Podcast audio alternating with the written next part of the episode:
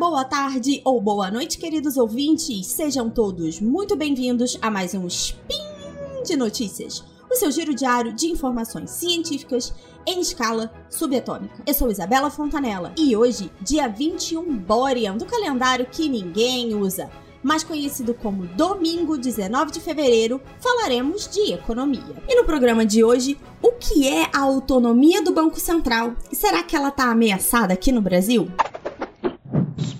Notícias.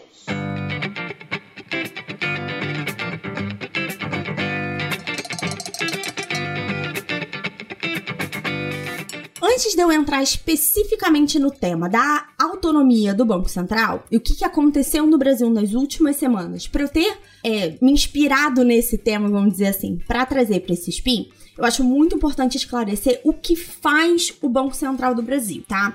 E uma coisa muito importante aqui é, eu vou ler para vocês uma lei aqui do Brasil, que não significa que outros bancos centrais sejam iguais. Apesar de todos os países, ou praticamente todos os países, terem a instituição Banco Central, em cada país você vai ter uma lei determinando quais são os objetivos, as tarefas, etc. Tá? Então, aqui no Brasil, a lei que determina o funcionamento do Bacen é a Lei Complementar 179 que foi editada em 2021 e que, na verdade, altera, complementa uma lei de 1964. E aí, abre aspas. O Banco Central do Brasil tem por objetivo fundamental assegurar a estabilidade de preços. Fecha aspas. Basicamente, o que essa frase diz é: o principal trabalho do Banco Central é controlar a inflação. Simples assim. Mas depois continua, abre aspas. Sem prejuízo de seu objetivo fundamental, o Banco Central do Brasil também tem por objetivos zelar pela estabilidade e pela eficiência do sistema financeiro, suavizar as flutuações do nível de atividade econômica e fomentar o pleno emprego. Fecha aspas. Resumindo, então, o Banco Central também tem essas três tarefas, mas elas são secundárias ao controle da inflação. Então, por exemplo, a questão de é, estabilidade e plena eficiência do sistema financeiro. O Banco Central determina a regra de funcionamento dos outros bancos. Então, essa é a maneira pela qual ele é, mantém o sistema financeiro funcionando. Mas isso é segundo plano. Ok? Aí você vai me perguntar, ok, Isa, e quem estabelece essa meta de inflação que o Bacen precisa controlar? Eu acho essa uma excelente pergunta, então parabéns para você que fez essa pergunta. Brincando. Então vamos lá, mais um pedaço da lei. Abre aspas. As metas de política monetária são estabelecidas pelo Conselho Monetário Nacional, competindo privativamente ao Banco Central do Brasil conduzir a política monetária necessária para cumprimento das metas estabelecidas. Fecha aspas. Então, traduzindo essa frase aqui, o CMN, Conselho Monetário Nacional, é formado pelo presidente do Banco Central, pelo ministro da Fazenda e pelo ministro do Planejamento. Então, essas três pessoas se reúnem periodicamente para discutir questões de economia em geral e uma vez por ano eles estabelecem metas de inflação. Mas essa meta de inflação não é para o ano corrente, é para anos futuros. Então, por exemplo, já está estabelecido para o Brasil a meta de 3,25% de inflação para 2023, com um ponto e meio percentual de margem para mais ou para menos. Para o ano que vem, 2024, a meta é de 3%. Então, o CMN estabelece essa meta e o BC vai implementar a sua política de juros para atingir as metas de inflação. Então, essa política de juros, na verdade, é só um dos instrumentos de política monetária, é o mais conhecido. São basicamente três os instrumentos que o Banco Central tem. Então, a mudança na taxa básica de juros, a taxa Selic, a chamada taxa de redesconto e as alíquotas das reservas compulsórias sobre o depósito do sistema bancário.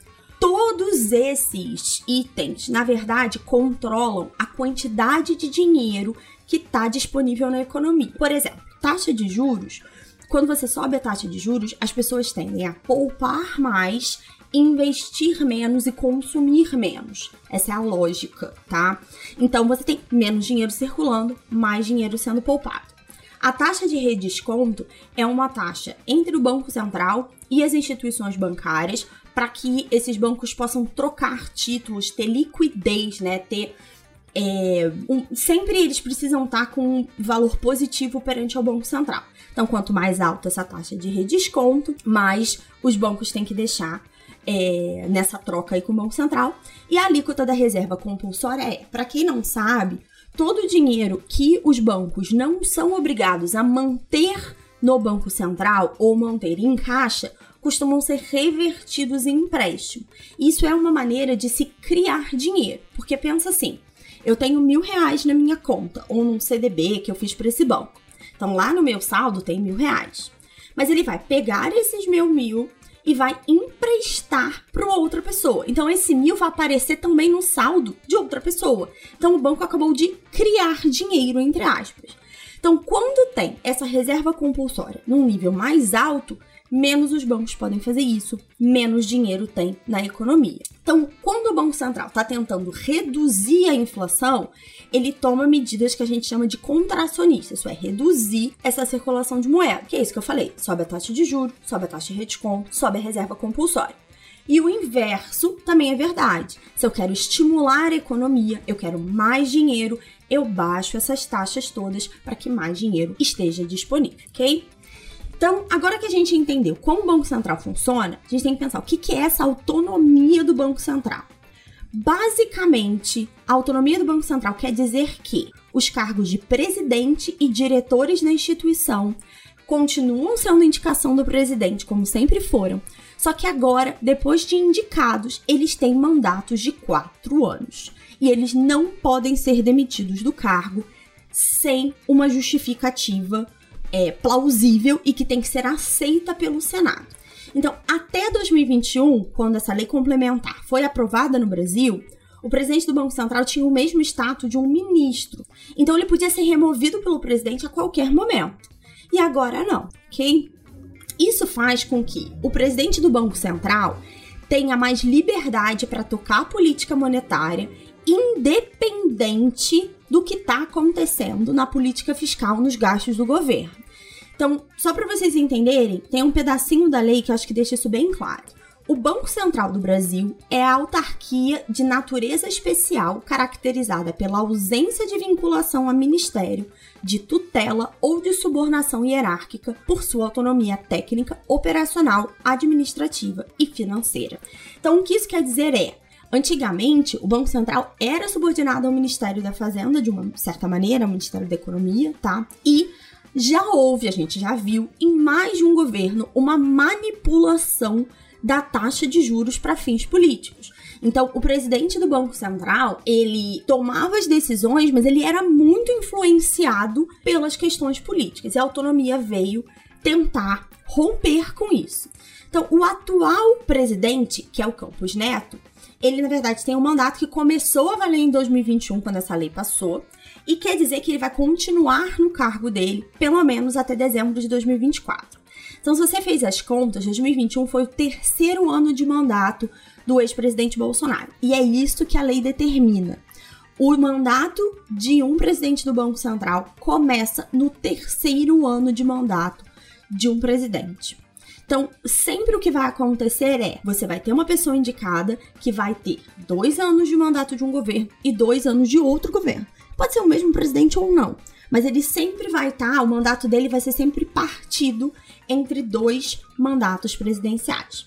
Isso é exatamente da mesma maneira que funciona nos Estados Unidos. Então, o presidente do Banco Central pode se reconduzir ao cargo quantas vezes os presidentes quiserem. E se essa ideia de autonomia funcionar, você conseguir um presidente realmente autônomo e que se posicione bem, isso pode durar muito tempo. Por exemplo, os Estados Unidos tiveram o mesmo presidente do Fed, que é o Banco Central Americano, por mais de 18 anos. Entre agosto de 1987 e janeiro de 2006, Alan Greenspan foi indicado ao cargo, primeiro por Ronald Reagan e depois foi reconduzido pelos presidentes George Bush pai, Bill Clinton e George Bush filho. Então, a ideia é que, exatamente, se eu tenho esse presidente do Banco Central em é, servindo a mais de um presidente, ele deveria fazer um papel mais autônomo, mais focado na questão técnica, sem tentar se envolver com as questões políticas. Mas aqui no Brasil não é bem assim que funciona, ou melhor, não é bem assim que está funcionando. O atual presidente do Banco Central foi indicado, como eu falei, pelo ex-presidente Bolsonaro e ainda está cumprindo seu mandato. Mas no começo de fevereiro, o presidente Lula começou a fazer críticas pesadas ao Banco Central e especificamente a Campos Neto, depois que a taxa de juros básica do Brasil foi mantida em 13,75 na reunião do Copom, que é o Comitê de Política Monetária, que aconteceu no finalzinho de janeiro. Então, o presidente Lula declarou que a autonomia do Banco Central é, entre aspas, uma bobagem e que o Brasil tem uma cultura de juros altos que não combina com a necessidade de crescimento nacional. Isso faz um atrito muito grande com uma das justificativas que o Copom soltou no documento para manter, né, para justificar. Sempre que o Copom mantém, aumenta ou abaixa de juros, sempre que tem uma reunião, eles soltam um relatório explicando a decisão deles, como é que foram os votos, o que, que eles estão enxergando para o futuro. Então, nessa justificativa de janeiro, houve uma frase dizendo ali que o Copom tá, tá vendo uma pressão inflacionária maior que é causada pelo aumento dos gastos públicos no começo desse terceiro mandato do presidente Lula. E aí, no meio dessas farpas todas, o Lula chegou a dizer que a autonomia do Banco Central não é soberana, como se quisesse dizer que ele poderia tentar reverter a lei complementar de 2021 e voltar a ter o cargo de presidente do Banco Central como uma indicação política sem mandato definido. Depois de ouvir isso, em um discurso nos Estados Unidos, Campos Neto rebateu dizendo que, abre aspas, a principal razão no caso da autonomia do Banco Central é desconectar o ciclo da política monetária do ciclo político, porque eles têm planos e interesses diferentes. E quanto mais independente você for, mais eficaz você é e menos o país pagará em termos de custo de ineficiência na política monetária. Então, ele tem essa visão que bem ou mal é uma visão mais liberal, mais tradicional, que a política monetária está ali para controlar a inflação e que a parte política e fiscal não deveria interferir. Mas, e aqui a gente teria que ser um spin só para isso, gente, para a gente discutir essas noções antigas, realmente antigas de economia e se realmente esse é do melhor interesse dos países. Manter a política fiscal austera, é, evitar é, inflação e, consequentemente, entrar em recessão. Então, não tô aqui julgando quem tá certo ou quem tá errado, ok? Tô falando especificamente da autonomia. Isso porque tem uma coisa muito importante da gente entender: eu falei que os instrumentos política monetária têm o objetivo de controlar a quantidade de dinheiro circulando na economia. Então, quando a inflação está alta, eu quero reduzir essa quantidade. Pois bem, quando você tem o aumento de gastos públicos, que é o que a gente chama de uma política fiscal expansionista, eu estou indo na direção contrária. Eu estou tendo o governo federal gastando mais dinheiro, colocando mais dinheiro na mão da população e botando mais dinheiro para circular. Então é como se eu tivesse duas pessoas no mesmo bote, cada uma remando para um lado diferente. Então, essa ideia de autonomia do Banco Central causa exatamente esse atrito. Você pode ter o Banco, o banco Central tentando fazer uma coisa e o governo federal tentando fazer outra. Que é bem o que a gente está vendo agora, tá? Para além dessas opiniões opostas, pode haver uma questão política ainda mais profunda. O fato do Campos Neto ter sido próximo ao presidente, é, o ex-presidente Bolsonaro, e ter aparecido aí num grupo de ex-ministros do antigo governo, pode ser o que está incomodando o presidente Lula. E se a gente parar para pensar, se a ideia do Banco Central é ser completamente autônomo e independente, você ter um posicionamento político do presidente do BC vai contra esse propósito. Então, se a ideia é blindar a instituição e você tem esse presidente aí fazendo uma posição política muito forte, eu tô fazendo exatamente o contrário. E aí, vamos pensar um pouco nos impactos desse desacordo e dessa rixa. Primeiro de tudo, eu tenho muitos ruídos, muitas informações que a gente não sabe se é verdade ou muita troca de farpas que vai atrapalhar a maneira como todo mundo enxerga a economia.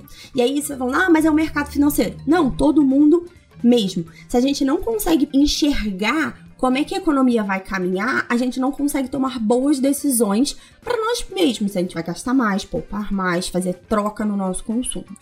E segundo, você tem um desgaste político dos dois personagens que são muito importantes da política econômica em geral. Isso também acaba retroalimentando o problema. Tanto que você teve o atual ministro de Relações Institucionais, Alexandre Padilha, declarando que não há movimentação do governo para reverter a lei de autonomia do Banco Central. Até porque você precisa da autorização do Congresso e você vai ter um desgaste político muito forte para os dois lados, balançando ainda mais o bote que a gente já viu que não está indo muito bem.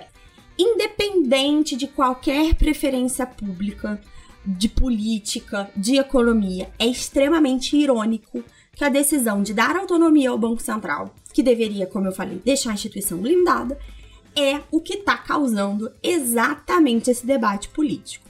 E só nos resta aguardar as cenas dos próximos capítulos e ver como todos esses personagens vão se comportar, até porque a ideia da autonomia do Banco Central é muito nova no Brasil e a gente não sabe como é que ela vai se encaixar em todo o funcionamento político e econômico que a gente tem aqui. E por hoje é só. Você encontra as notícias que inspiraram esse spin no post desse episódio lá no portal Deviante.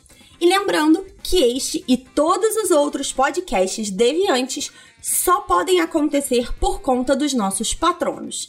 Se você quiser se tornar um deles, contribua pelo Patreon, Padrim ou PicPay. Um beijo e até amanhã!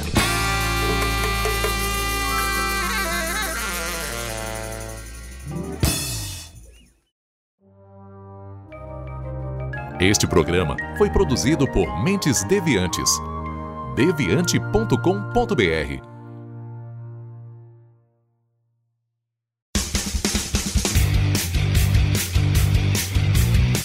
Cortes, edição de podcast.